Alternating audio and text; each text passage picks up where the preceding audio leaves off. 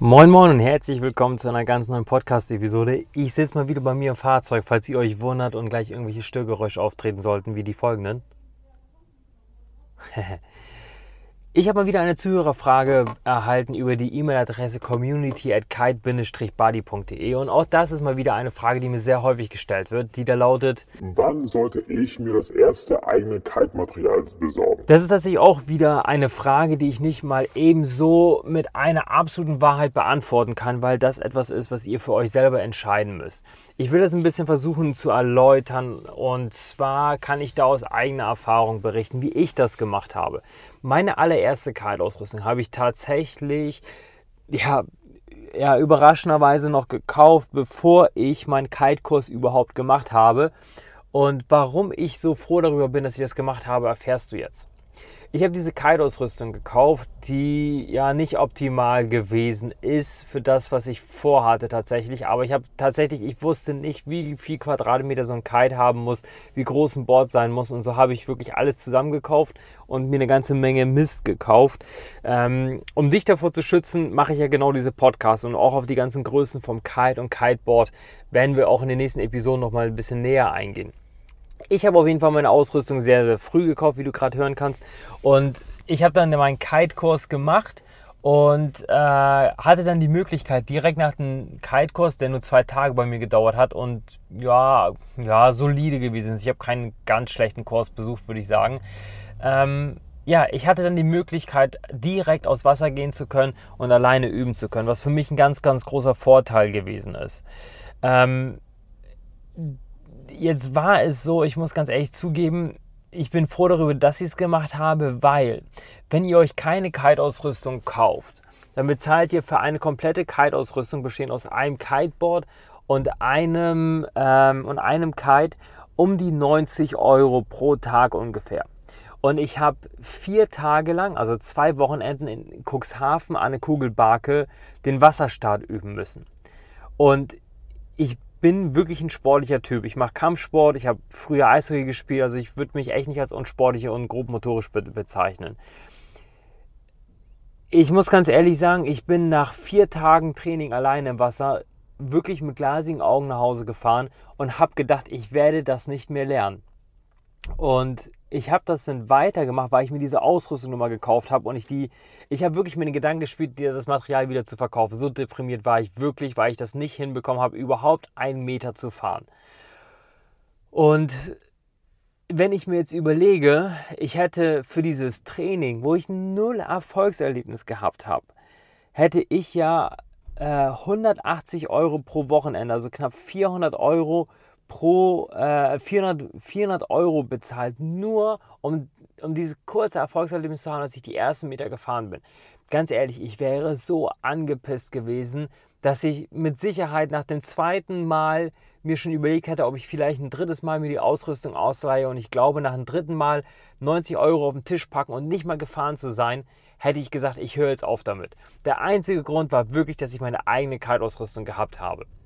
Und ich glaube, dass es für mich der richtige Weg gewesen ist. Aber das müsst ihr für euch entscheiden.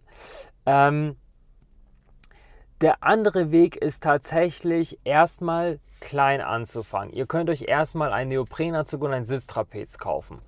Und dann überlegt ihr euch jetzt vielleicht das erste Kiteboard schon mal zu kaufen, weil ganz ehrlich, diese, ähm, diese Mietkosten, die richten sich danach, wie viel ihr ausleiht. Wenn ihr jetzt schon das Kiteboard habt, dann braucht ihr nur noch Kite und Bar ausleihen.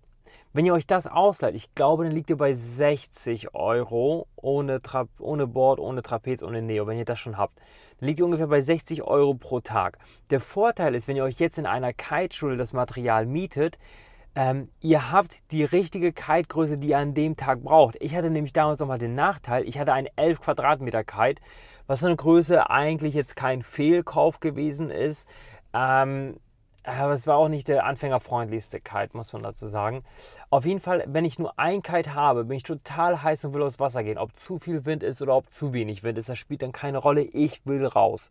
Das führt dazu bei zu viel Wind, dass es sehr, sehr gefährlich wird und auch dazu geführt hat, dass ich mich auch einmal ernsthaft verletzt habe, drei Wochen krankgeschrieben bin, äh, drei, drei Stunden, drei Wochen krankgeschrieben gewesen bin und einen Gips tragen musste um meinen Knöchel, aber das kann ich nochmal in einem anderen Podcast erzählen. Ähm, und bei zu wenig Wind habe ich da rumgetümpelt im Wasser und hatte einfach einen zu kleinen Kite.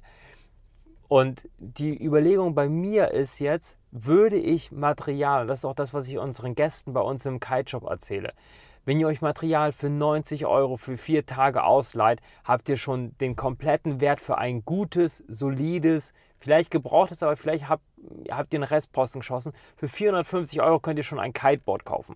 Vorteil ist von dem Kiteboard äh, im Verhältnis zur Miete, das Kiteboard das kauft ihr in einer Größe, welches ihr immer benutzen könnt, egal ob viel Wind ist oder wenig Wind. Da braucht ihr diese Variation nicht.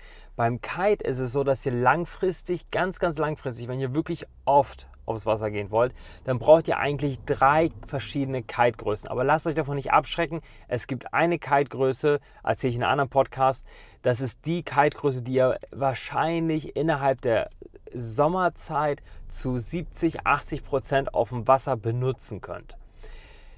Deswegen, meine Empfehlung ist tatsächlich, unabhängig, ob ihr das jetzt bei mir kauft oder irgendwo bei eBay Kleinanzeigen, wenn ihr euch einmal diese Ausrüstung kauft, ne, überlegt euch, was die, wie hoch der Preis für die Miete ist und wie hoch der Wertverlust von dem Material ist. Wenn ihr gebrauchtes Material kauft, äh, ob es jetzt Testmaterial ist oder äh, irgendwie ein Schnapper. Überlegt euch, wie hoch könnte der Wertverlust von eurem Kite-Material sein. Nehmen wir jetzt mal an, ihr würdet wirklich einen richtigen Schnapper machen. Dann würdet ihr das Material zehnmal benutzen. Und ich sage euch ehrlich, wenn ihr das jetzt nicht im Winter verkauft, ich glaube, dass ihr das Material mit einem Wertverlust von nicht mal, also vorausgesetzt, ihr kauft es wirklich gut und dabei möchte ich euch ja helfen. Ähm, dann habt ihr vielleicht, vielleicht einen Wertverlust von 300, 400 Euro, wenn ihr es zügig verkauft. Dann wart ihr 10 Mal auf dem Wasser. Und 10 mal 90 Euro ergibt 900, äh, 10 mal 90 Euro ergibt 900 Euro. Für 900 Euro habt ihr schon echt mehr als die halbe Ausrüstung schon finanziert.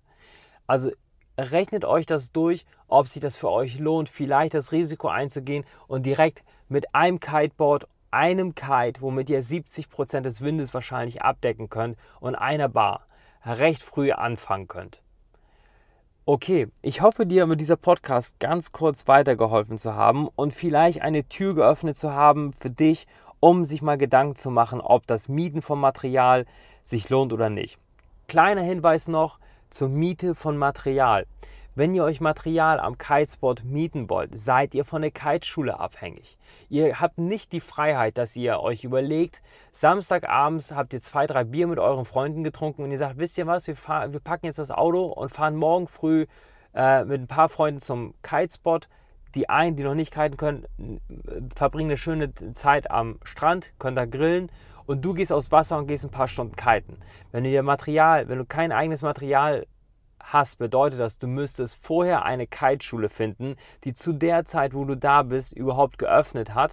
Du musst da hingehen, du musst deinen VDWS-Schein vorlegen, du musst das Material ausleihen und du musst zu einer ganz bestimmten Zeit wieder zurück sein. Hast du dein eigenes Material, entscheidest du für dich selber, dass du morgens um 6 Uhr aus Wasser, ich weiß, 6 Uhr morgens tut wirklich weh und das Wasser ist morgens kälter als mittags. Okay, ich bin vollkommen bei euch.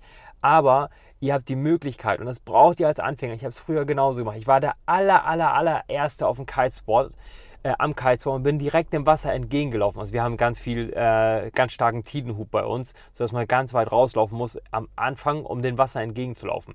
Dafür hatte ich als Anfänger die Möglichkeit, noch bevor die Kiteschule überhaupt aufgemacht hat, der allererste auf dem Kitespot zu, äh, auf dem Wasser zu sein und hatte dann genug Platz, und Zeit, um ganz in Ruhe mein Kiteboard einzusteigen und den Wasserstart zu üben, bevor der Kitespot komplett überflutet war mit ganz vielen Menschen, die auch hin und her gefahren sind und die mich dann einfach behindert haben.